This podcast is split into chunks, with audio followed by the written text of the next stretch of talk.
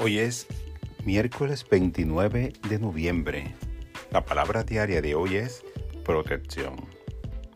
Estoy envuelto en la protección divina. El Cristo en mí es mi protección espiritual.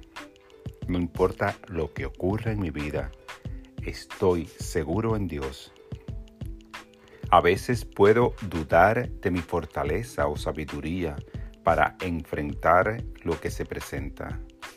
Cuando esto sucede, me vuelvo hacia la presencia divina, que es la fuente de todo lo que necesito. Confiando en esta protección divina, avanzo sin temor en mi vida. Nada es imposible cuando confío en Dios. Las circunstancias del mundo ya no me asustan ni perturban porque he puesto mi atención y energía en la verdad espiritual, que es más duradera que las cosas terrenales. Es maravilloso sentirse divinamente protegido.